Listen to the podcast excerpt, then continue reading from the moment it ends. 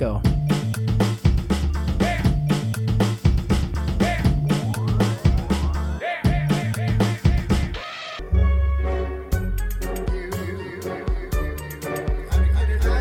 É isso?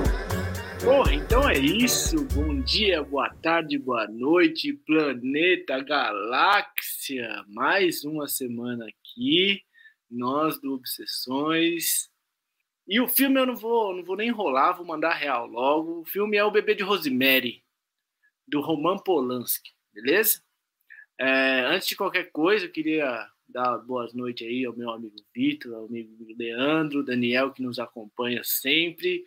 Talvez o Matheus entre, talvez não. Mandar a sinopse, daqui a pouco eu já distribuo as cartas para vocês começarem a jogar.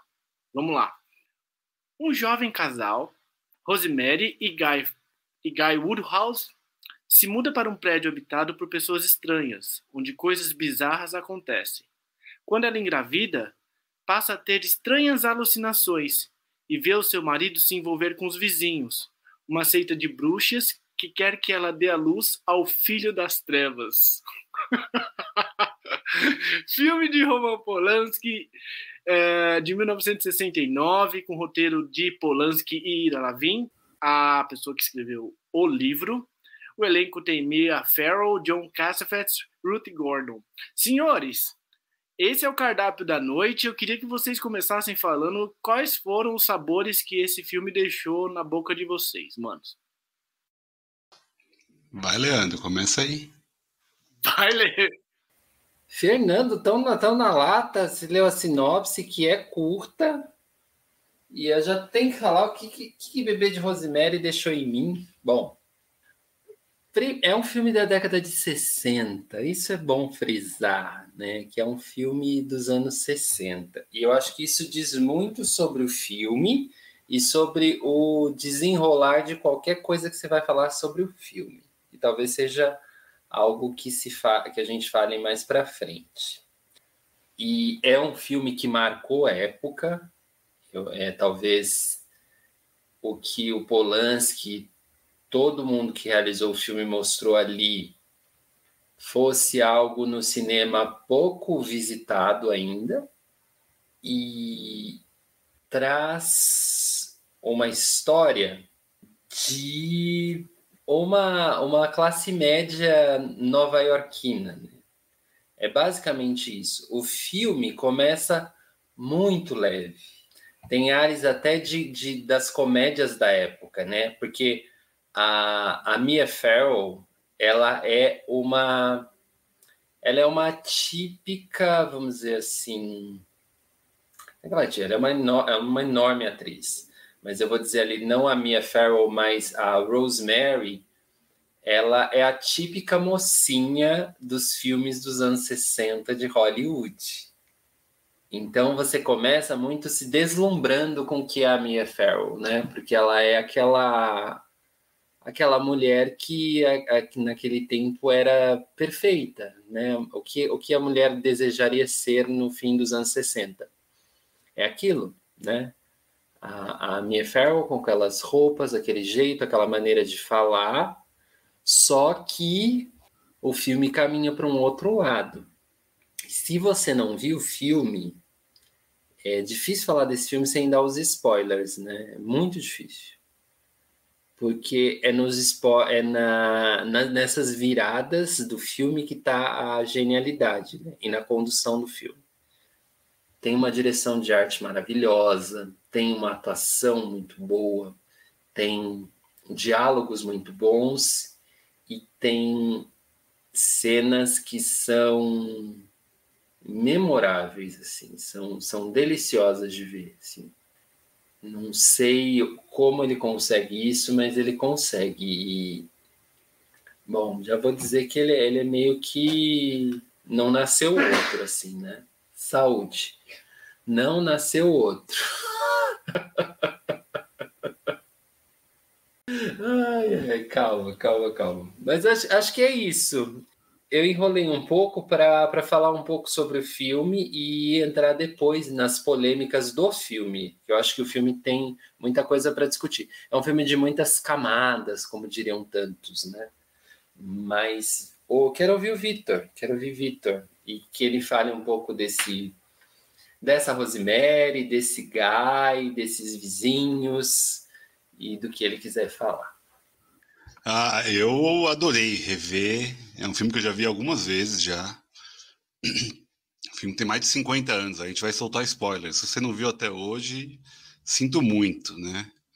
É, mais de 50 anos tem o filme, então realmente já deu, né? Já passou da hora de você vê-lo. Você que fica aí, ah, não, esse terror da A24, esse terror novo. Na boa, Polanski fez isso 50 anos atrás, porque não tem um jump scare, não tem um monstrinho que aparece, não tem um sustinho que você toma por sustinho. É um terror moderno, já lá há 50 anos. Acho que é, é, um precursor, é um precursor. Por mais que Repulsa ao Sexo, que é o filme anterior da trilogia, já flertar bastante com isso, esse é mais, né, mais terror, digamos assim, é mais suspense do que o Repulso ao Sexo, que é algo mais psicológico, mas que conversa também a lógica, é, e o Inquilino, que é o terceiro, também. Então, acho que tem isso, né, cada vez que eu vejo o filme, parece que ele melhora, sabe? É, o Polanski, além das polêmicas, é um grande, né? Acho que é um dos maiores vivos aí, não dá para ir contra isso, né? Depois a gente entra nas polêmicas da vida dele. Só que para falar do filme em si, é isso. É um filme de terror que a sinopse já fala absolutamente tudo, né? É, já fala sobre uma seita, sobre o satanismo. E pensar isso nos anos 50, né? É um pós-guerra ali, né? Na Europa. Ok, o filme se passa em Nova York, mas é isso, né? É, Polanski é polonês, né? Ele é francês, nascido na França, mas ele tem nacionalidade polonesa. Mas ele nasceu bem no meio da guerra, então também tem um pouco disso, né? É, e é um cara super novo, é um dos primeiros filmes dele, quando ele fez o filme. O elenco tá ótimo, Cassavetes, né? Que é um diretor também super renomado, é, muito bem em cena. Aqueles vizinhos, jamais queria ter esses vizinhos, por mais que eu tenha um monte de vizinho bolsonarista acho que é melhor do que aqueles lá. Mas é quase a mesma coisa, né? Ok, mas vamos lá. É... mas o filme é isso, o filme vai me dando uma atenção, vai crescendo, porque igual o Lê falou, essa Rosemary é uma mulher, né, perfeita, né? É sonhadora, que sonha com a, com a maternidade. E a maternidade é muito bem colocada no filme, né? Porque certamente, né, somos três homens falando de maternidade aqui, falhamos em não trazer uma mulher aqui, mas eu já sou pai, o Fê também é, e a gente sabe o quanto é penoso a gravidez.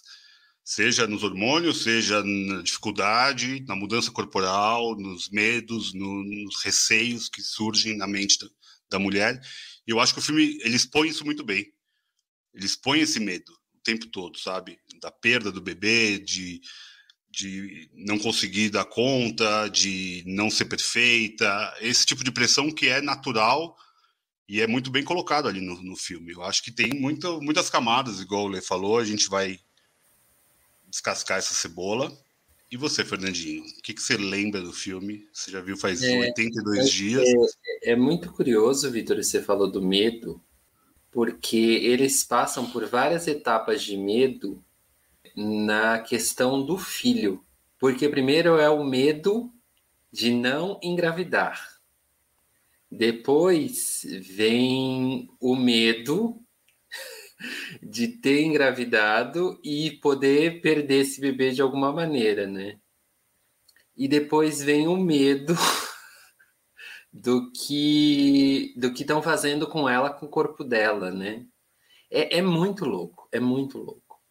É, e emendando, já que a gente vai passar para o Fernando, eu, eu queria saber que reflexões o bebê de Rosemary desperta em você, Fernando. Eita porra! Caras, eu vou dizer. Eu, eu, eu, eu, gostei do filme, de maneira geral. Achei um bom filme. Achei um pouco longo, talvez. É em alguns momentos eu fiquei meio assim, ah, é um pouco parado. Diálogos, às vezes, muito, sei lá, Me causou um, um pouco de estranheza isso. Vai ver, uh, mas... de novo, Fernando. Vai ter que ver de novo. De novo? É, foi, é. talvez. Fiz, fiz mas... duas caveirinhas aqui na frente do seu nome. Mas eu gostei, de forma geral, achei um bom filme. E as reflexões que me trazem esse filme é, é, é esse tema de tipo dar dar dar o dar parto, né? Parir o capeta, parir o demônio. Ele é ele é comum, né? A gente já, eu lembro de ter visto, agora não, talvez não lembre o nome, mas assim, eu lembro de ter visto esse tema antes, tá ligado? É sempre comum, tipo, uma mulher você viu antes, mas você viu antes de ter visto o bebê de Rosemary. É... Porque antes do bebê de Rosemary, eu não, eu não tenho recordação, pelo menos. Deve é... ter, claro que deve ter, mas eu não, eu, não nada tão grande, eu acho. E, tipo, eu fico pensando nessa parada da seita também, né? Tipo, esse, esse tem um mérito muito grande o filme, porque eu, eu fiquei em dúvida até um, uma boa parte do filme se era brisa da mina ou se era de fato uma seita, tá ligado? É mais pro finalzinho que eu fui, caralho, é uma seita mesmo, tá ligado? Tipo, isso tá acontecendo de, de verdade. Porque poderia ser uma parada, tipo, da cabeça da mina, tá ligado? Então, é, o filme segura você bem por causa disso também. Eu fiquei pensando nessa parada de seita. Fernando, quem garante que não é? Não pode continuar, Fernando. Não, é não eu não acho que seja. Não, não, não, acho, não. Eu acho que o filme deixa claro de que não é. Porque a gente vê, ela pare um cachorro praticamente, tá ligado? É tipo um lobo. Tem aquele filme Os Bom, Boas Maneiras, um filme nacional que a gente conversou sobre ele, mas a gente não falou sobre ele em Obsessões, que tem a mesma, a mesma ideia, né? Ela pare um, um diabinho também, um menino lobo, sei lá, alguma coisa assim. Então esse tema assim me pegou bastante, tá ligado? E eu acho que se resolve no filme. O filme se resolve assim, se resolve bem. É, eu não conhecia muito da Mia Farrow. Eu acho que é um nome sonoro, porque eu só conhecia o nome. Acho que é o primeiro filme da Mia Farrow que eu assisti. E esse Caça-Fetes aí eu já tinha visto e ouvido esse nome, só que eu nunca associei o nome à pessoa, tá ligado? Queria até que vocês falassem aí depois é, em que, que mais coisas eles fizeram, assim, saca? Porque eu sei que são artistas famosos, mas eu conheço a obra deles, assim. É, eu conheço pouco também, para falar bem a verdade. O Leandro conhece da Mia Farrow? Deve conhecer muito mais do que eu, sem dúvida. A, a Mia Farrow, ela foi esposa do Woody Allen, né? Então, ela fez muitos filmes do Woody Allen. Aliás, os principais filmes do Woody Allen tem a, a, ou você vai ver a atriz principal, Diane Keaton e Mia Farrow, que foram tipo grandes atrizes que encenaram o Woody Allen. A Mia Farrow faz Hannah e suas irmãs. Ela faz Noiva Neurótica, não é? Não, essa é a Diane Keaton. Ah, errei, viu? Ah, qual outro filme que ela faz, gente? Mas vou lembrar, mas se você olhar Woody Allen e Mia Farrow, lógico, eles têm uma relação muito próxima, né? Tem até essa série agora, eu não sei em que streaming tá, né? Eu ainda não assisti, mas porque eu não tive coragem, sabe? Que é o Woody Allen versus Mia Farrow, né? E é super, hiper, mega polêmica. Na HBO, né? Baseado em tudo que o Woody Allen fez, deixou de fazer e no, no que o filho da Mia Farrow, que é jornalista, levantou sobre a vida do Woody Allen, né? Há uma polêmica até que ele ficou muito conhecido por conta de ter desvendado, entre muitas aspas, o, o que o Woody Allen fez, né? Casos de Woody Allen, o Polanski, né, gente? Qual é o outro que é o do último tango em Paris? Bertolucci. Bertolucci, o Chaplin, de quem mais a gente falou assim? Você é, vai, vai elencando, né? E, o tipo, Lars. O Lars. É, é, é muito, muito cineasta para cancelar, né? Muito. E o Polanski é um deles. Acho que o, o, o Vitor vai entrar um pouquinho mais nesse assunto. Mas eu, eu perguntei das reflexões do filme para o Fernando, porque o filme em mim gera algumas reflexões, gera essa dúvida. Isso vendo mais de uma vez, né? Se é um filme que é surrealista ou se ele quer que a gente acredite o tempo todo naquela naquela certa paranoia, né? Porque é um delírio coletivo. E até que ponto a, a Rosemary de fato vive aquilo ou aquilo é um produto da cabeça dela e de tudo que uma gravidez e uma pós, um pós-parto causa numa mulher. Porque pode ser um conto de terror de gravidez e de, como, fa como fala, de trauma pós-parto ou algo assim, né? Pode ser, você pode olhar por, essa, por esse viés. Você pode olhar pelo viés da questão feminista. Uma mulher que entra num casamento sem saber o que é o casamento, ela só quer o que? Ela quer uma casa arrumada, belas roupas e tá cheirosa para o marido. E aí, uma hora, ela vai procriar. E quando ela entra nessa coisa da procriação, ela se prende a uma relação e ela não tem mais saída. Então, ela, a vida dela pode virar um filme de terror por conta de um marido que impõe coisas a ela e ela só aprendeu a ser submissa. A gente está falando dos anos 60. A gente estava começando a esboçar uma revolução sexual, é, feminismo. Tava tudo começando ali, né? Contracultura, porque o Bebê de Rosemary pode ser considerado um filme de contracultura, porque o satanismo era uma contracultura e ainda é, porque se opõe ao cristianismo, né? A ideia de Deus. É... Então, o, o fato de os anos 60 terem essa força, assim, do, desses cultos satânicos, né? Aí Victor vai falar do, do, do Charles Manson, provavelmente, que foi um dos caras, talvez, que tenha inspirado esse. Tem inspirado, não, mas que tenha feito com que o bebê de Rosemary fosse um grande acontecimento. Porque o satanismo estava em alta naquela época né? É, a música Sympathy of the Devil provavelmente era uma das músicas mais tocadas no, no mundo, sabe? A gente tá falando do fim dos anos 60 e de uns Rolling Stones assim bombando. E o que, que eles estavam falando? Eles estavam falando desse cara que andava no meio das pessoas e que as pessoas iam adorá-lo de alguma maneira. E a ideia do Cristo, do anticristo como Cristo, porque é um cara que é um, um cara que vai vir dentro de uma mulher, lógico, e que essa concepção vai ser duvidosa, vai ser por meio que miraculosa, né? E ele vai vir com uma nova mensagem para o mundo, né? E quem ele é? Ele é o filho do Satã, porque o Satã também co tem coisas a mudar nesse mundo e a partir do momento que ele vier, também a partir dali começará uma nova era. É o cristianismo ao contrário, né? A cruz virada ao contrário. Eu, eu, acho, eu acho isso muito legal, do, do fim dos anos 60 e dessa ideia de contracultura. Porque quando você fala de contracultura, você está falando um pouco também de uma oposição a esse Deus da classe média, né? Esse Deus que deixa tudo é, bonitinho que nem a Mia Farrow, né? Desse Deus que tá ali na tradição, família e propriedade. E aí você fala, por que não então um diabo? Já que isso é a imagem de Deus. Então, esse filme, ele é, ele é foda para os anos 60. Por isso que ele é tão assim, tipo, você, você vai lá na filmografia do Polanski, ele está no primeiro lugar. Porque ele é muito profundo, ele é muito cheio de coisas, de camadas, assim. Porque ele trata da contracultura, ele trata do feminismo, e ele foi um sucesso. Todo mundo queria cortar o cabelo que nem a Mia Farrow, né?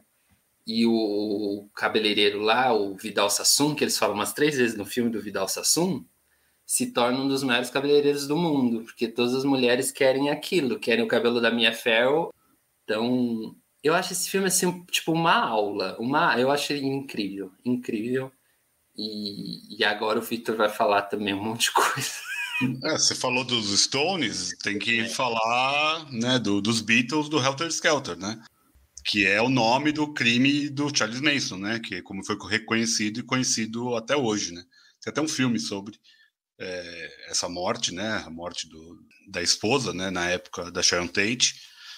Só que é isso também, né? É isso. É, a época estava empolvorosa tudo isso, né? A gente estava vendo ali uma mudança, o fim do cristianismo, podemos dizer assim, entre, entre muitas aspas, né?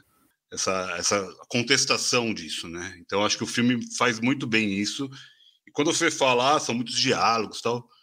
Toda a trama está no diálogo, né? A gente não tem elementos gráficos de terror porque é o que o Lê falou, eu concordo muito com, com o que o Lê fala e o Rui até comentou, a, a ideia é ficar na dúvida. Eu acho que é isso mesmo. Porque o, a gravidez em si é um momento único. É, independente, ah, quer ser, quer ser mãe, não quer ser mãe, não, não é isso que a gente está entrando. É o momento que você muda, tem um corpo, tem um corpo dentro do seu corpo. E isso muda toda a fisiologia do seu corpo. Então é, é impossível não entrar em parafuso mesmo. Helter Skelter é uma lógica de parafuso também, né? É, sobe e desce. É aqueles, são aqueles brinquedos de parque de diversão que sobem e descem em cima de uma torre, sabe? Isso é Helter Skelter. Então, o, tudo que foi envolvido no filme já era muito polêmico, só pelo tema, só se, fosse, se a gente fosse falar só, só sobre o anticristianismo. Isso já era polêmica batata. Só que daí ele coloca todas as outras camadas, né? É, o feminismo, como Lê falou, o, o macho escroto, é, a sociedade, como impõe isso, e também fala sobre as relações. O, o, American Way of Life, né? Exato, as relações daquele, daquela Nova York perfeita, a perfeição de Nova York. E incrível que, só para já entrar em algumas, é, algumas coisas do filme em si, os fãs falavam do bebê demônio, né? Que é o, é o filho, né? É o filho da Rosemary. E parecia, como eles falavam desde o começo, parecia uma seita satânica de, da Califórnia. E a esposa do Polanski foi morta na Califórnia. Então, isso já estava, antes dela morrer, já estava já tava incrustado, sabe? Essa lógica de que a Califórnia tinha esse tipo de, de satanismo, já estava crescente essa ideia de contra a cultura de alguma forma. O produtor William Castle, ele recebeu muitas ameaças de morte por conta do teor do filme. Alguns meses depois, ele surge do nada, ele tem uma é, infecção urinária, está internado, e um pouquinho antes de morrer, alguém disse que ouviu ele falar: Rosemary, por favor, pelo amor de Deus, solte essa faca.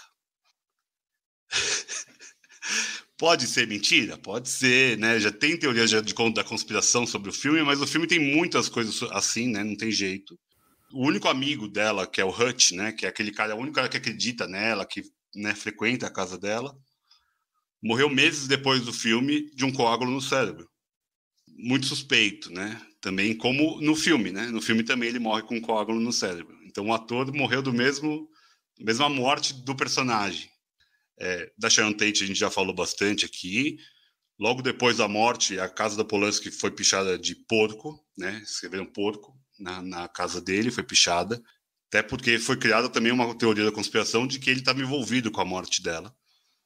É, até por conta do filme e tudo mais. Rolou um baita processo quanto a isso. que mais? Vamos lá. Bam. A Sharon Tate foi cogitada para ser a Rosemary. Ela só não fez exatamente porque ela estava grávida, então ela ela estava lá cogitada para isso. Tem mais um monte de outras polêmicas que o filme pode ter trazido aí. O pós-filme, né? O filme além do filme. Que isso é muito incrível. Normalmente filmes de terror têm essas teorias da conspiração que elas criam, né? Alguém morre depois, alguém ouve alguma coisa dentro, sei lá, no Exorcista tem um monte disso, né? De que aquela casa tá zoada, caramba. E para voltar nos Beatles, que a gente já tem um episódio inteirinho aqui dos Beatles também, Helter Skelter, é a música do Charles Mason.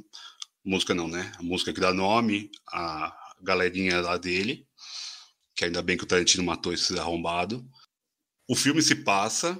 Em uma outra música, Vitor, que eu adoro, que é do, de um cara que também é da mesma época, que também cultuava o Satã, né? Que é o Crowley. Eu não lembro o nome dele, mas o, o Ozzy faz aquela música Mr. Crowley, what ain't you in your head?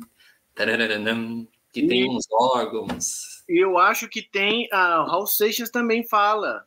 Em Viva a Sociedade Alternativa, o número 666 é o número do Alex, Alex Crowley. né? No final da música. Caralho. O, o, o, só, só a última curiosidade. Curiosidade boba, né? Acho que nem tem muito a ver, mas, tô brincando, tem muito a ver. O filme se passa no mesmo prédio onde o John Lennon foi morto. Foi gravado no mesmo prédio onde o John Lennon foi morto em Nova York. Então, são as conexões aí, né? Joga pro mundo as conexões. Sabe-se lá se Satã não estava envolvido nessa porra toda. Eu já fico, eu fico com um cagaço só de pensar numas merda dessa, velho. Porque é muita coincidência as coisas que aconteceram. É, mano, se fosse uma parada, se você tivesse trazido uma teoria, uma única teoria, a gente poderia aqui falar, ah, é uma técnica de venda, é um marketing da década de 60, né? Mas, mano, se trouxe 18, tá ligado? Tipo, não pode ser muita coincidência, tá ligado? Pode ser só coincidência. 18 evidências, mano. Caralho, tá ligado?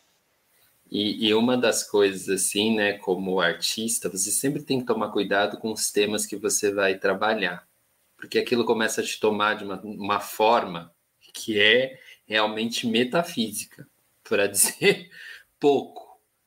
Então, assim, muito cuidado com os temas. Nós temos a baila aqui, o grande Matheus Moisés chegou no horário. Matheus é um exemplo, Matheus é um exemplo. Ele... Pontual, né, cara? Sempre Pontual. Sempre Mateus, exemplo, né, cara? Você conseguiu assistir o Bebê de Rodeio? Opa, com certeza. Com certeza. Então vai lá. Dá os dois centavos, dá os seus dois centavos pra galera. É, cara, eu tava ouvindo vocês já há um tempinho já. É, tava resolvendo um negócio aqui, mas tava ouvindo já, vocês estavam falando já, cara. É, puta filme sinistro, né, cara? Puta filme cabuloso, velho. É, eu já tinha visto alguns trechos, eu não tinha assistido completamente o filme. Putz, mas é um filmaço. Assim, dá pra ver e rever várias vezes. É, uma das coisas que me chama bastante atenção, que eu curti pra caramba no filme, é o próprio prédio, né, que vocês estavam comentando. É, acho que o Victor comentou. O prédio é uma brisa, né? Porque o cara fala, não, aconteceu isso, aconteceu aquilo ali no prédio. Não. E agora o Victor comentando essa coisa aí de que o John Lennon foi morto no, no prédio que foi filmado. Porque, mano, aquela cena de entrada, com aquela musiquinha do capeta lá, do piloto, e aquele, aquela visão de cima do edifício, cara, é muito sinistro aquilo, velho. É muito sinistro. Eu assisti sozinho em casa, tipo, tudo escuro e tal. E assistindo assim, tudo escurão. Começou a cantar lá, lá, lá, lá, lá, lá, lá. Caralho, velho, aquilo arrepia até o. Até o dedão do pé, mano. É, porém, como o Leandro disse, não é exatamente um filme de terror, né? É um filme, sei lá, velho meio fantasia, meio nonsense, meio suspense, meio terror. E que mais? Putz, velho. Eu também não entendi direito o que acontece ali no final. É, sei lá, pra mim fica meio ambíguo, assim. E um último comentário é só. Cara, que AP da hora, velho! Porra, o vão morar classe A, velho. O bagulho tem 50 quartos, passagem secreta, sala. Que edifício que é esse? Ainda existe, Vitor? Existe ainda, existe sim, Mamá, existe. Quando eu fui em Nova York, eu passei lá na frente, que tem lá um memorial do, do John Lennon, o cacete. É... É, ficou marcado pelo John Lennon, né? Não tem jeito. É, mas eu tenho um questionamento do filme, porque o filme traz no final, que o Matheus disse, mas assim, tem uma coisa de triunfo do instinto materno. Isso é bem forte no filme, no livro, porque Saúde. Obrigado. Sai, demônio. Aqui eu também tenho, meu. Satanás, é você, Satanás. É. Outro gato!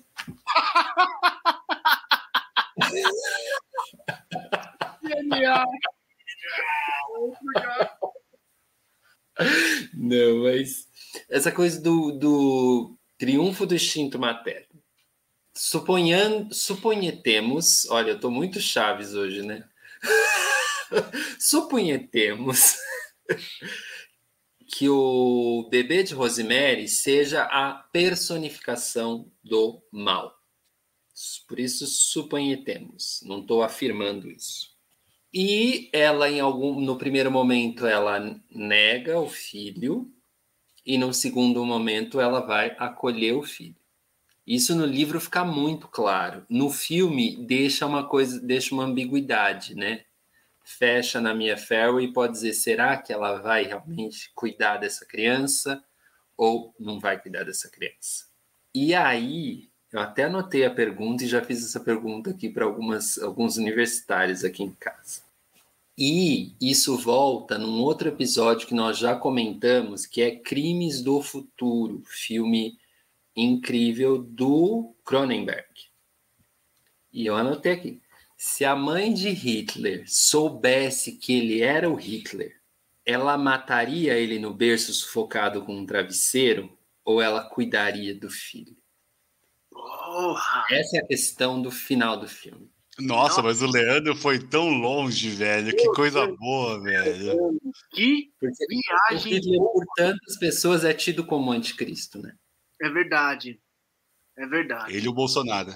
É, agora também, mas. Ah, não sei, meninas, falem, falem vocês. Eu preciso muito tempo para refletir sobre isso. Queria ouvir vocês. Mas, pô, você viu a pedrada do Leandro? Leandro hoje chegou, mano, mostrando na festa, tá ligado? Não, realmente essa aí foi. Essa aí foi, foi da hora, né? Mas é, é porque o Hitler, vamos dizer assim, né? O mal que o Hitler causou não foi causado só por ele, né? Também. A questão é, se não existisse, não existisse Hitler, não existiria o nazismo, e a gente já sabe que a resposta é não, né? Porque existiu o fascismo italiano, é, o Hitler, inclusive, era um dos, vamos dizer assim, entre muitas aspas, ativistas do Partido Socialista, inclusive, alemão lá, né? Antes, que muitos, inclusive a direita, às vezes até usa esse, esse argumento, né? Que o, o Hitler ele era de um partido de vertente socialista. Mas eu acho que o jogo do filme é, é justamente colocar uma pessoa, né? a personificação do mal. E a confusão, né? Tem muita essa coisa no, no diabo que é a confusão, que é tipo ambiguidade, é uma coisa meio suspeita, meio por baixo dos panos. E obviamente ela enlouquece, né, velho? Porque é enlouquecedor, né? Essa falta de, de certeza, assim, essa falta de entendimento, porque chega uma hora que, eu não sei se foi o Vitor ou foi o Pedro que falou, tem uma hora que, mano, você fica realmente se perguntando se ela não tá brisando, se não é um delírio da cabeça dela, principalmente aquela, aquela hora que ela começa a decidir sair de casa, assim, né? E quando ela entra, ela, bom, tô, tô fazendo uma digressão, mas voltando na questão do mal, cara, aquele, os vizinhos é um negócio assim. A pior, a pior sensação de você estar tá, assim, numa enrascada é quando você acha que está seguro, tá ligado? Eu, pelo menos, tenho esse sentimento às vezes. De como assim, você, sei lá, você confiou em alguém, tem até um filme na Netflix é, não sei se vocês. Se alguém vai saber o nome. Mas é aquele. É o filme do cara que, mano, é um, um cara que ele é meio, meio. Pai era tailandês e a mãe era francesa e ele, tipo, rapta turistas na Tailândia. calma, calma, calma. calma. Gente, que diversão foi peraí, porra, vou explicar, cara. É porque ele envolve as pessoas, tá ligado? Ele seduz as pessoas, principalmente viajantes, faz as pessoas se sentirem seguras e tudo mais. Depois ele vai lá e, tipo, mata elas, tá ligado? Eu acho que a sensação com os vizinhos ali no bebê de Rosemary é um pouco essa. Eles jogam num âmbito de segurança que ele primeiro recusa, depois ele adere mais ainda. É, ela adere um pouco, depois começa a recusar. Mas assim, você sabe que tem uma merda ali rolando como espectador. Mas eles não sabem, tá ligado? Eles não sabem. E por eles não saberem, eu acho que. eu acho que fica mais foda, tá ligado? Acho que eu expliquei muito, muito explicado o meu ponto de vista. Mano, o Matheus é o melhor, velho. Que bom que você veio, Matheus. Nós amamos você muito, cara. Tipo, você só engrandece, você traz reflexões ótimas, mano. Muito legal te ouvir, da hora demais. Mano, Lê, eu queria dizer que eu acho. Não ia viver, mano. Você já pensou? É, eu queria dizer, depois você já diz, viu, o que você acha, mas eu acho que eu tô na pegada do tipo o amor de mãe vence, saca isso? Nenhuma mãe vai matar o filho no berço, tá ligado? Nenhuma mãe vai fazer aquilo que a mina do Crimes do Futuro fez, saca? Ela deixa nascer o mal. E eu acho que, mesmo no Bebê de Rosemary, essa vertente ainda ganha, assim, saca? Porque no final das coisas ela dá uma olhada, e aquele olhar ali é. Vamos criar esse filho da puta? tipo, vamos criar esse capiroto? Vamos criar o Hermógenes, tá ligado? vamos criar o demônio, mano. É meu filho, saiu de mim. Amor de mãe é foda, cara. Talvez o amor de mãe seja a origem de todo mal. Yeah! Não, mas essa é outra polêmica, eu não quero polemizar. Vi, o que você acha? É, é, tipo novela da Globo isso aí, velho. O amor de mãe vence, velho. Que porra é essa, velho? mas eu concordo, eu acho que também ia vencer. Zíbia Gaspareto. Zíbia Gaspareto, olha lá, então é novela do SBT. O, mãe, é... amor de mãe venceu. Não, mas eu acho que sim. no filme também, para mim, fica claro que ela vai cuidar. Foda-se, é meu filho. É, ela tem a, a, primeira rejeição, né? O momento do puerpério ali é realmente também um momento complexo. É, e ali no filme é muito bem explorado, eu acho. As caras da Mia Farrow são maravilhosas, né? A, a cara do terror, quando ela vê né, o bebê, é maravilhoso aquilo. É uma, uma reação plausível total, sabe? É muito bom. Então eu acho que sim, é, a mãe do Hitler cuidaria, mesmo sabendo que o Hitler seria o Hitler, porque na lógica seria o contrário, eu acho. Se ela soubesse que ele se tornaria aquilo, ela teria mais cuidado com outras coisas, com outras referências, com outros cuidados, com outras criações, com influências. Eu acho que seria até positivo, de alguma forma, saber quem seu filho se tornará no futuro para você podar algumas referências, né? Tentar minimizar algum tipo de influência.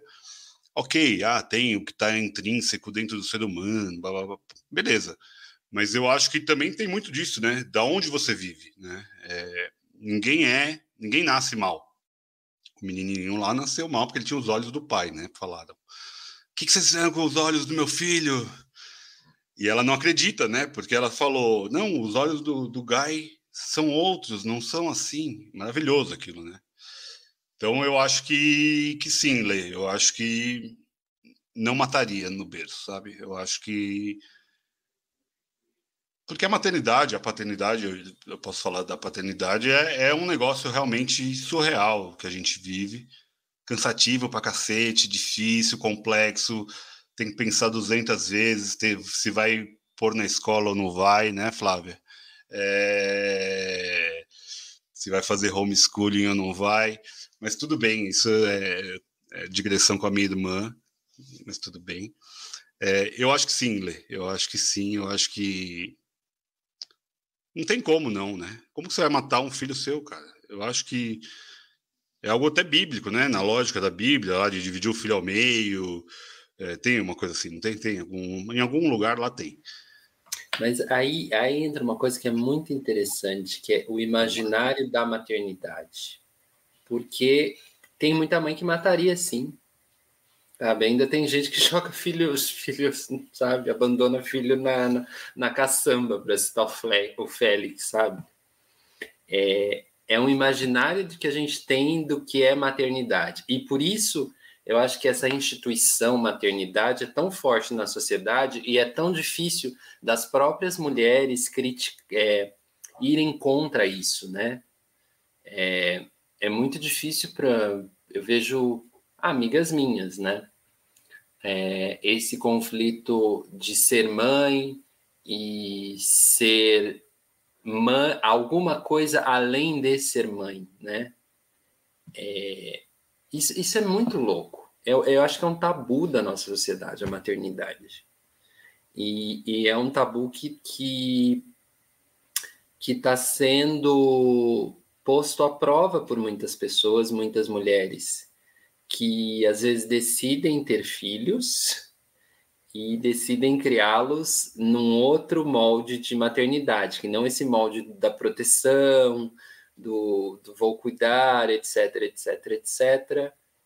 E eu, eu não sei o que é isso, sabe? Por isso que eu tô também é, escarafunchando aqui, eu tô, tô, tô tentando tirar mais coisa disso. Né? Mas o, o que é família também tem mudado muito, né? Eu acho que a, a maternidade está intrinsecamente ligado à maternidade de alguma forma, né? A família eu acho que realmente é algo complexo, né? E a gente pensar num filme dos anos 60, cara, isso é muito louco. É... Realmente, igual o Matheus falou dos vizinhos ali, é... os três filmes da trilogia do apartamento se passam em apartamentos ali, né?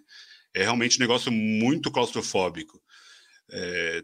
O apartamento é o pior deles, que é o terceiro filme, né? Que é o próprio Polanski que, que atua no filme mas é, é, entra numa outra seara de, de xenofobia, de um polonês vivendo na França e tudo mais.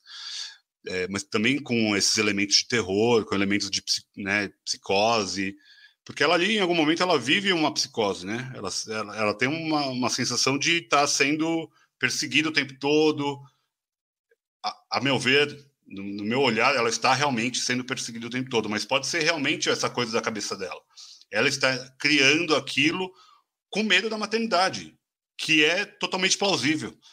É, é, é muito possível aquele, aquele medo. O medo de não ter o filho, de não ser uma família feliz. Ela vem no comportamento do marido, ela vem no comportamento dos vizinhos, ela começa a duvidar dos médicos, e daí o melhor amigo morre. Então, é, são eventos tão traumáticos na vida daquela mulher que eu consigo entender ela não querer ter o filho e ter aquela primeira rejeição àquele filho sendo ele o demônio, né, ou não. Então eu acho muito lindo isso, é, acho realmente bonito. Quando a gente vê hoje em dia filmes de terror que costumam ser ou expositivos ou pegar essa veia de não ter né, medinho, sustinho e tal, isso é lindo, cara. É lindo porque o medo está dentro da nossa cabeça o tempo todo. E o filme mostra muito isso, como o medo está na mente dela ou não, né? É, e acho muito mais legal isso, deixar isso em aberto, porque só vai ficar mais claro na cena final. A cena final é, entre aspas, a resposta. Mas eu não consigo tirar e falar, não, tudo isso aqui que ela viveu, ela realmente estava vivendo. Pode ser que muitas daquelas coisas ela não estava vivendo.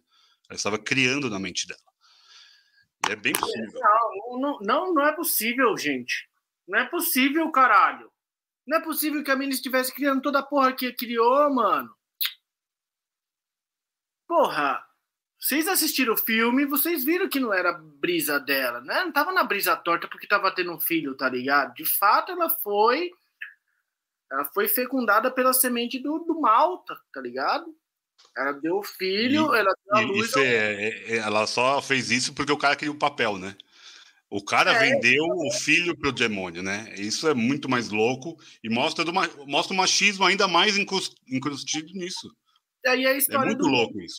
Em troca da ganância, tipo, mal adentra o mundo, sacou? Eu acho que. É o ego. É o ego. É o ego do cara se sobrepôs ao corpo dele, adentrou o corpo daquela mulher para ele conseguir um emprego.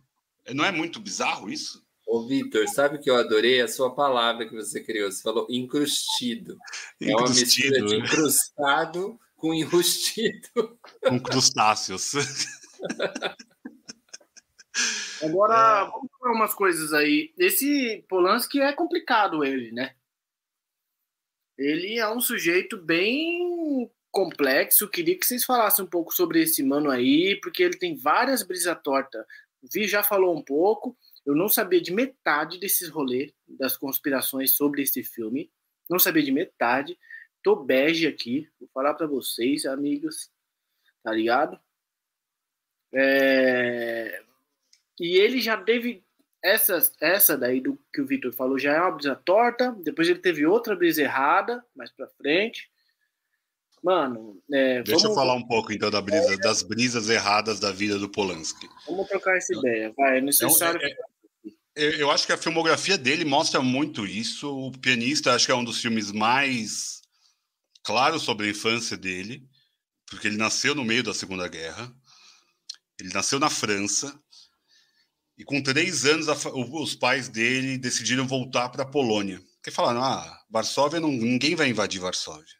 E foi a primeira cidade invadida por Hitler. É, então, o pai dele foi para o campo de concentração, a mãe também. Ele também, em algum momento, foi. É, o pai voltava, porque ele não, não, não tinha sido aprisionado, mas ele estava ali, né? Ele também era um trabalhador, querendo ou não, mas judeus, né? Eles estavam condenados à morte de alguma forma. Como era o começo, ainda não estava ainda tão organizado os campos de concentração, então eles sobreviveram de alguma forma a, fi, a irmã dele ficou na. É meia irmã, né? Que é a irmã só por parte de mãe. Ficou na França e em certo momento ele volta para a França. Então ele já tem toda a Segunda Guerra vista. Ele viu as bombas, ele viu os aliados chegando para bombardear a Alemanha. Ele, ele viu tudo isso na infância. E daí ele vai para a França e daí ele começa a atuação. Então ele começou como ator, né, com 12, 13 anos, sempre questionador, sempre muito acima da média. E daí, em certo momento, ele ganha uma chance de dirigir um filme que é A Faca na Água, que é o primeiro filme dele. E daí rolou vários filmes, ele fez uma porrada de filmes, ele foi super bem recebido. Esse primeiro não tão bem recebido, mas ele teve chance de fazer outros filmes, até a Repulsa ao Sexo, até chegar ao Bebê de Rosemary, que daí ele já era casado com a Sharon Tate, e daí tem esse, né, essa história bizonha que tem, da Sharon Tate, mais um dos traumas, ele disse era o pior trauma da vida dele. É, um documentário ótimo, que também está na Amazon. Esse filme também está na Amazon, quem quiser vê-lo, está na Amazon Prime. É um documentário ótimo também, que daí acaba entrando depois no pior momento da vida, não dele, mas da vida pública dele, né? Que é o estupro. Ele foi condenado com, como estuprador ele assume que fez realmente o estupro é, na corte americana. Ele estava nos Estados Unidos nessa época. Ele assumiu. Eu, depois eu pego o nome dela, é Amanda alguma coisa, não lembro exatamente o nome da, da atriz, é uma, era uma atriz, né, que estava no filme dele, jovem, acho que ela, não sei se era menor de idade, agora não lembro de cabeça. E daí ele foi condenado, ele assumiu que fez mesmo, e daí descobriu-se que o juiz que estava julgando o caso dele era um corrupto. Foi corrompido pela mãe da mulher. Pela mãe da mulher que foi né, estuprada. E daí ele deixou ele em, né, em cárcere aberto. E daí ele teria que voltar para se apresentar e tudo mais. Só que daí descobre-se toda essa, essa tramóia para ferrar ele, porque deu-se um julgamento sem uma pena. Tipo em aberto. A hora que eu quiser, você vai ser extraditado para a Suíça de volta ou para a França, não lembro exatamente. Na primeira chance que ele teve, ele vazou. Vazou, depois de anos, né, correndo isso, ele não poderia voltar para os Estados Unidos, ganhou o Oscar, não foi ganhar o Oscar, tal, né, de o pianista. A Suíça realmente confirmou, condenou ele, prendeu ele por seis meses, foi preso. Depois, prisão domiciliar, mais dois anos e pouco, ele ficou preso. E daí ele cumpriu a pena dele como estuprador. A própria mulher que foi estuprada, ela virou, né, ela, depois de anos, ela, a, carreira dela acabou e tudo mais, por quê? Paparazzi em cima, ficou toda uma corda em cima, daí descobriu-se essa lógica do juiz corrupto e tudo mais. A gente sabe o que é um juiz corrupto aqui no Brasil, né? A gente conhece, tem um cara aí que tá famoso e se fudeu e vai se fuder, tomara. É, mas independente disso, ele sempre se sentiu muito culpado com, com o fato, ele cumpriu a pena dele e ela o perdoou. Né? Ela falou: o mal que ele me fez foi muito menor do que o mal que a imprensa me fez, que o judiciário americano me fez e que a minha própria família me fez. Esses eu não perdoo, mas o Polanski eu perdoo. É, ele escreveu uma carta para mim. A mina que foi estuprada é Samantha Gale.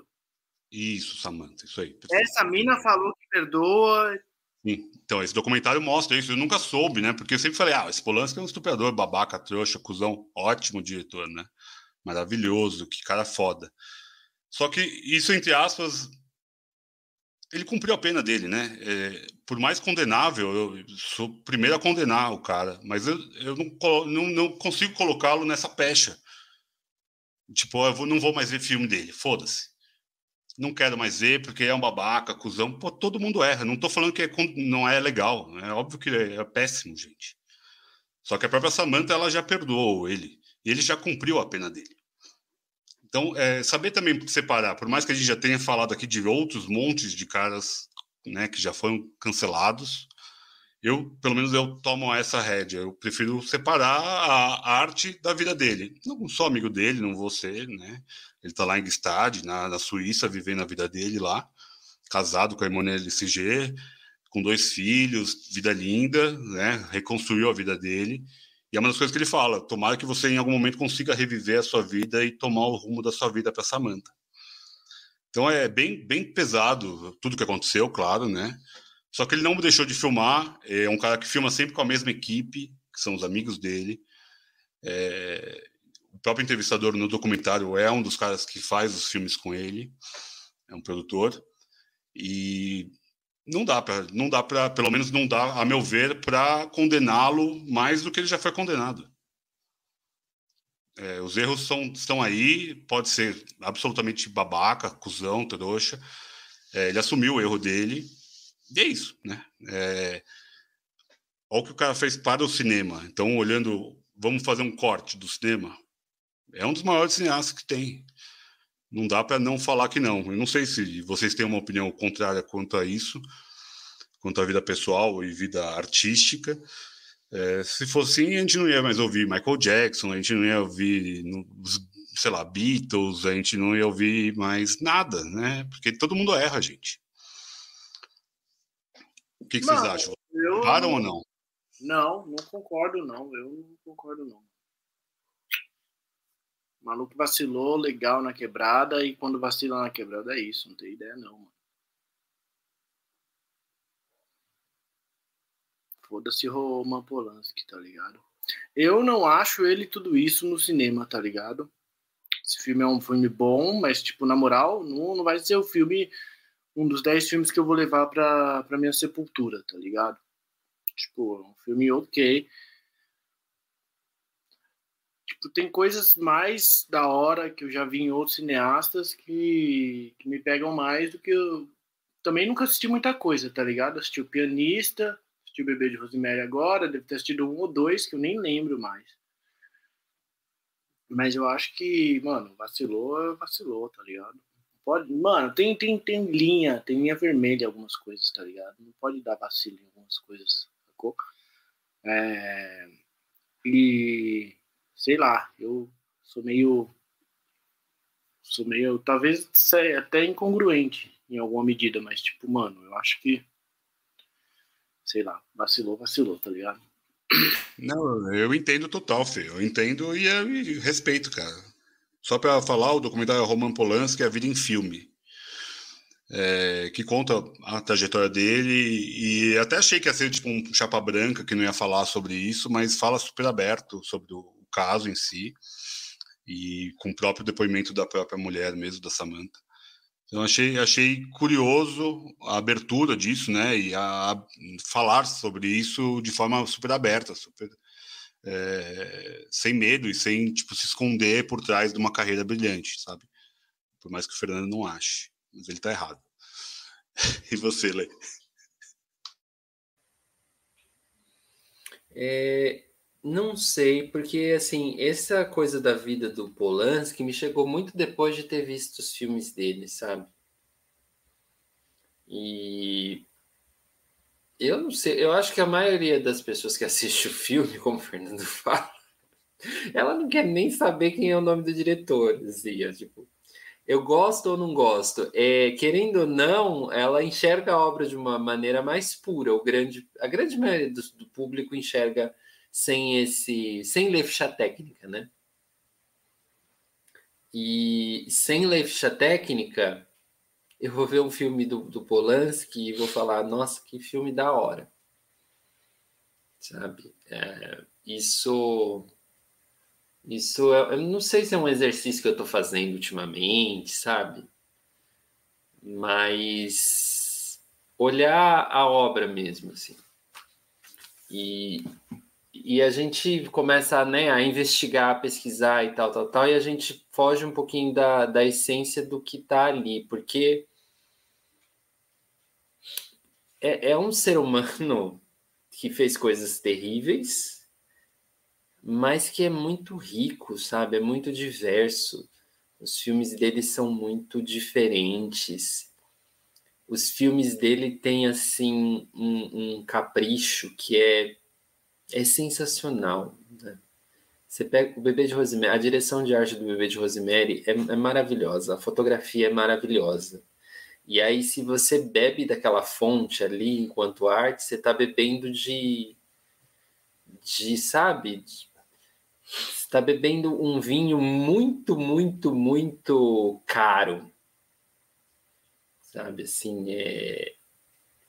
eu, eu acho o trabalho dele precioso. Não, nunca vi um filme do Polanski ruim. Nunca. Vi alguns, não vi todos, dá, tenho vontade de ver todos, né? Mas são todos diferentes, todos é, perturbadores. Não tem um filme dele que eu vi que não seja perturbador, que não traga um tema que, que mexe com você, né? É... É, mas também essa vida dele, né? Ó, ó, a vida pregressa do cara, né? O cara viu a guerra, viu a morte da esposa por uma seita satânica, daí ele comete um, um erro absurdo, daí ele vira um fugitivo internacional. É, bem pesado, bem pesado mesmo. É, ele tem um background muito, muito duro, né? Muito duro. É impensável que ele está vivo. Né? Ele podia estar tá morto na primeira bomba que explodisse ali. É, a gente teria, não teria Polanski, né? não teria Chinatown, não teria o pianista, não teria Oliver Twist, não teria vários filmaços né? da Bobby de Rosemary. É loucura isso, né? Pensar que o cara que viveu a vida, né? gente tá falando de um filme de 50 anos atrás e o cara tá filmando até hoje.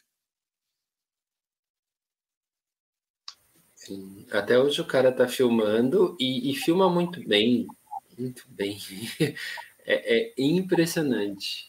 O, o, o Bebê de Rosemary é um filme que, que traz uma cara dos anos 60. É, a gente esses dias estava falando do Mad Men, né? E, e aí eu vejo o Bebê de Rosemary e eu vejo o Mad Men, por exemplo, que é uma série americana que ganhou todos os prêmios de, de direção de arte que você possa imaginar, porque e aí você olha, sabe, o apartamento do do John, né? Acho que é John, não, John Hamm é o Donald. Donald? Don, é isso mesmo. Don Draper, que é o personagem principal do Mad Men, e você olha o, essa, essa direção de arte, essa cenografia do Polanski, E é muito semelhante. Você fala, realmente é um apartamento daqueles no centro de Nova York nos anos 60, sim. E, e as mulheres eram daquele jeito nos anos 60. E o que, que elas iam virar, né? Também, naquele final de sociedade que estava ruindo. E eu volto aí na ideia do desse fim do American Way of Life, que é uma das coisas que, querendo ou não, é um dos temas do, do Bebê de Rosemary. Né? Você casou? Não, você entrou num filme de terror. Porque isso que você idealizava não, não é o que você não é o que você vai viver. E a Rosemary é essa mulher, né? Mano, muito muito foda esse episódio para mim, porque é um episódio que eu não conhecia nada do Polanski, tá ligado? Entrei bem cru mesmo e vocês trouxeram várias coisas massas assim para discutir, tá ligado? Desde o lance do satanismo contra a cultura, explodiu a cabeça mesmo. Até as, as vibe torta, tal, essas visões de vocês, tipo, achei muito louco. Cara, eu tô brisando aqui. Queria ouvir você, Matheus. Você ouviu o que os meninos estavam falando agora há pouco aí? Os caras comentaram meio zoado aí né? do, do Polônia. Né? Olha, eu não sei se eu tenho mais o que contribuir, porque eu acabei de perceber que eu, cara, eu vi apenas dois filmes do Polanski. Tipo, zero repertório Polanski, tá ligado? E eu tava desesperado, inclusive, pensando aí, né? Porque eu acho que o top de hoje, né, já antecipando, é Polanski, né?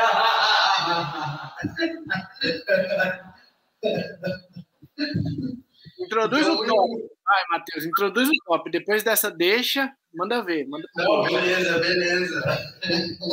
É, e o único filme que eu vi do Polanski, a não ser o Bebê de Rosemary, é o pianista. Então é o único que eu posso citar, tá ligado? É o único. E que é muito bom, né? Porra, puta filme. Agora, é foda porque não tem termo de comparação, né?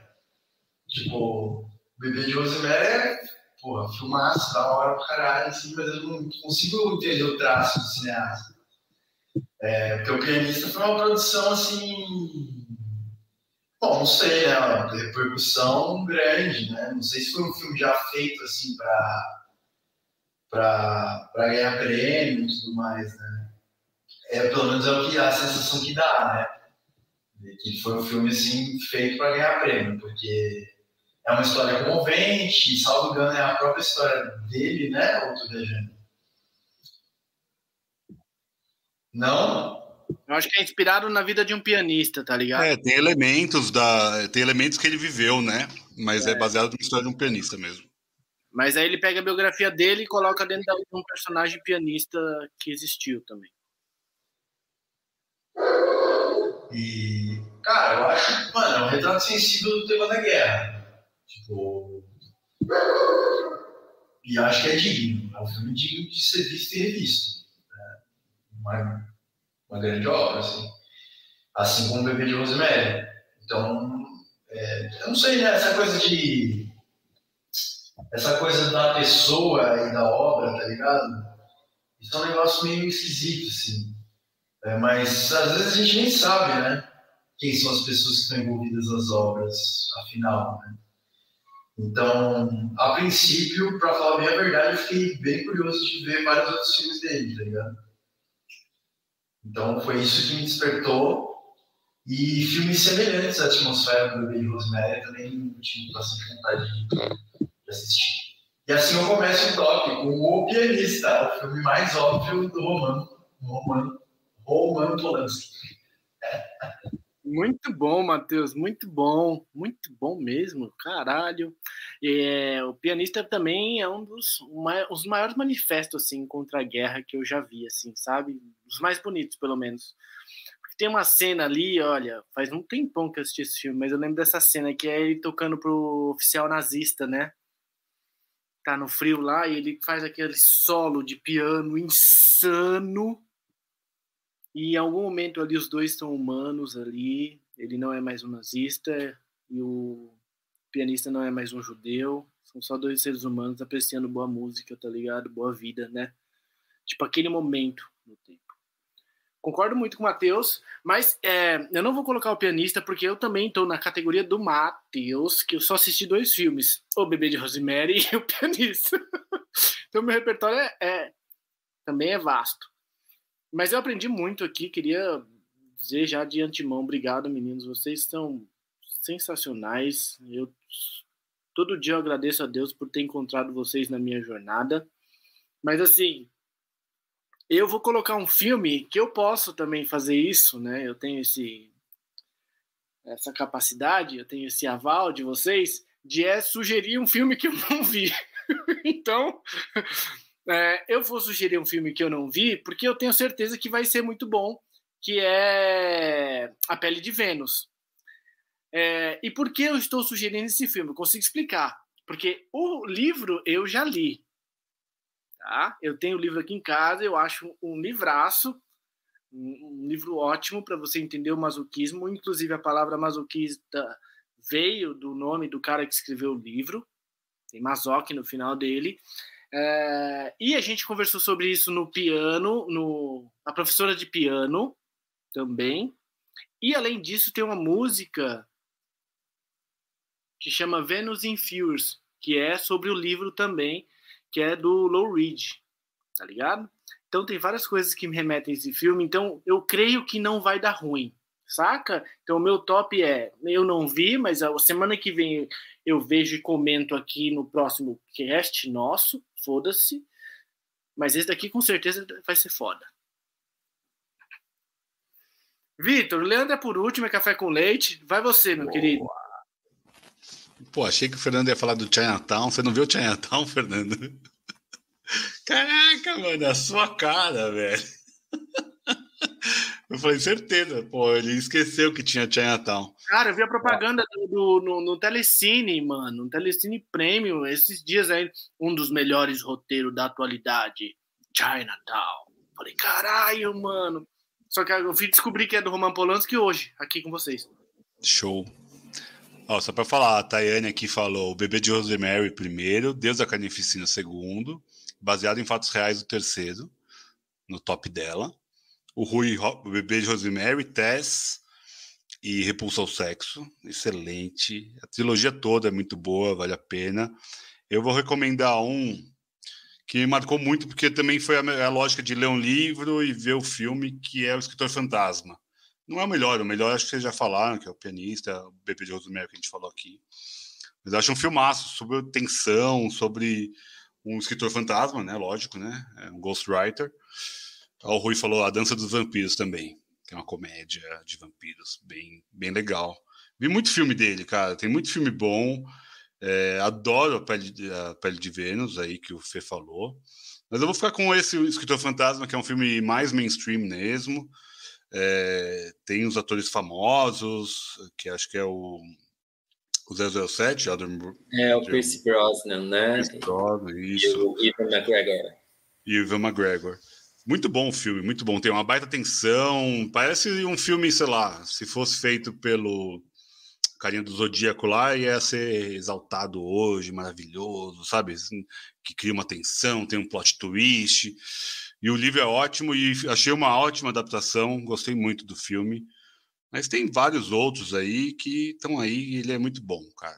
É, temo dizer, igual temi dizer sobre o Lars, eu gosto muito desse cara. Muito bem! Vamos aí, uma confissão importante aí do Vitor, hein, gente? Hoje, Lars, Roman Polanski, a fila tá ficando cheia. Leandro, o cara é polonês. Mas e aí? Qual é o seu top? Você vai trazer algum filme do Polanski que é polonês, mas fez um filme georgiano? Qual que é? Fala aí, qual que é o seu top hoje? Eu vou trazer. Não, não vou trazer nada.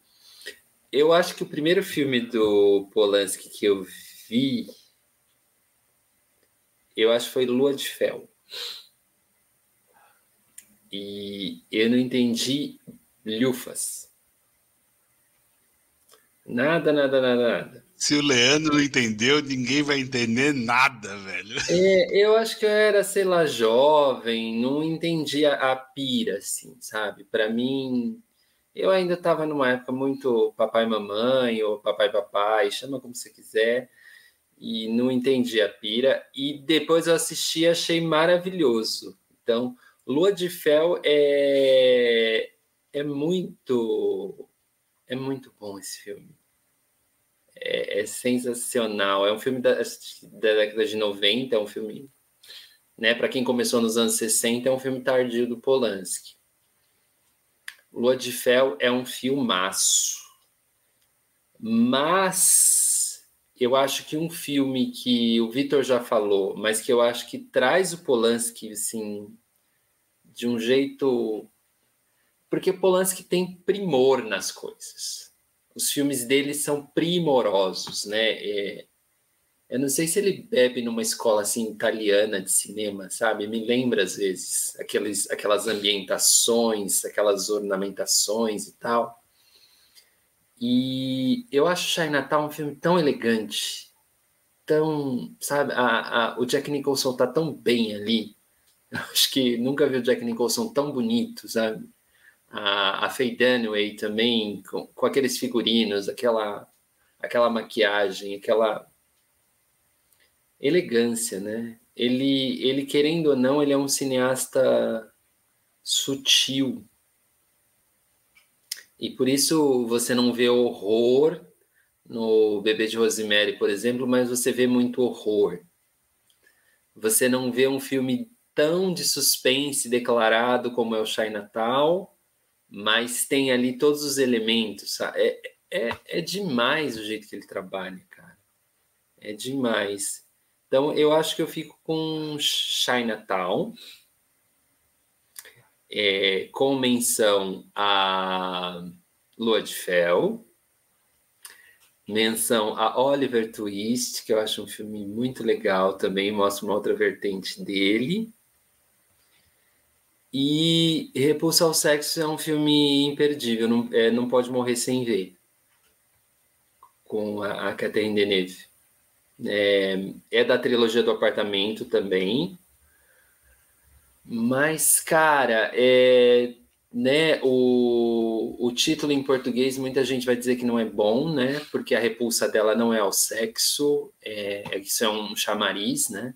O filme chama Repulsa, né?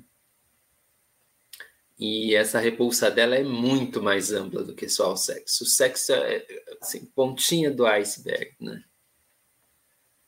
E é, é um dos filmes de psicológicos, né? Acho que dos melhores que a gente tem, dos melhores. E a Catherine Deneuve, vamos falar, né, gente? Puta que pariu. Vou falar é, igual meio, meio que apareceu ali, né? Meio que apareceu ali. Nossa, ela. Se essa mulher não fosse atriz, ela ia ser o quê, gente? Ela é, ela é maravilhosa. Ela é maravilhosa. Se não fosse atriz de cinema, né? ela, ela envelheceu muito bem na câmera também, eu acho. Porque você vê a Catherine Deneuve lá na Repulsa ao Sexo e vê ela nos anos 2000, sei lá, no Dançando no Escuro. Ou vê, sabe, ela fazendo a Persepolis, que a gente faz, falou na semana passada. Então, é, Catherine Deneuve, ela entraria no top musas de novo, né? Então eu falei tudo já, mas é, Chinatown é o number one. Só um adendo antes do Fernandinho complementar e finalizar brilhantemente, igual ele sempre faz. Na, no documentário, o, o carinha pergunta para ele qual filme você mais se orgulha de ter feito, né?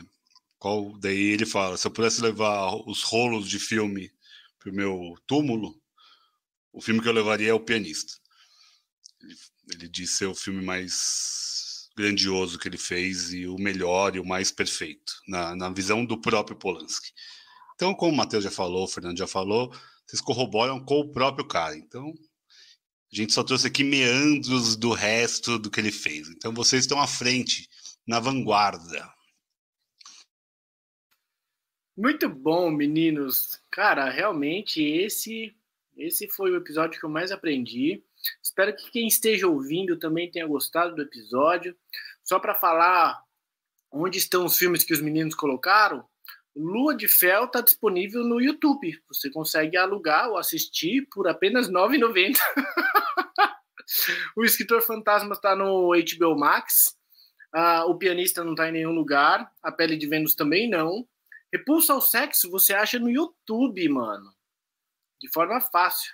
E Chinatown você consegue ver e assistir no Prime Video. Estão aí. O Deus da Carnificina também está no Prime, hein? Deus da Carnificina, Deus da Carnificina também está no, tá no, Prime. Então você tem bastante coisa para você assistir sobre o Roman Polanski. Não tem os top que a gente falou aqui, é claro, porque a gente é biscoito fino, biscoito fino, a gente é o creme de la creme. Mas gente gostaria de chamar vocês aqui para a próxima semana para a gente discutir outro filme maço que a gente ainda vai decidir hoje. É, se inscreve no canal, deixa o like. Se ficou dúvida, olha no Google. É nós, obsessão. Obrigado por hoje, meninos. Estamos juntos sempre. Valeu.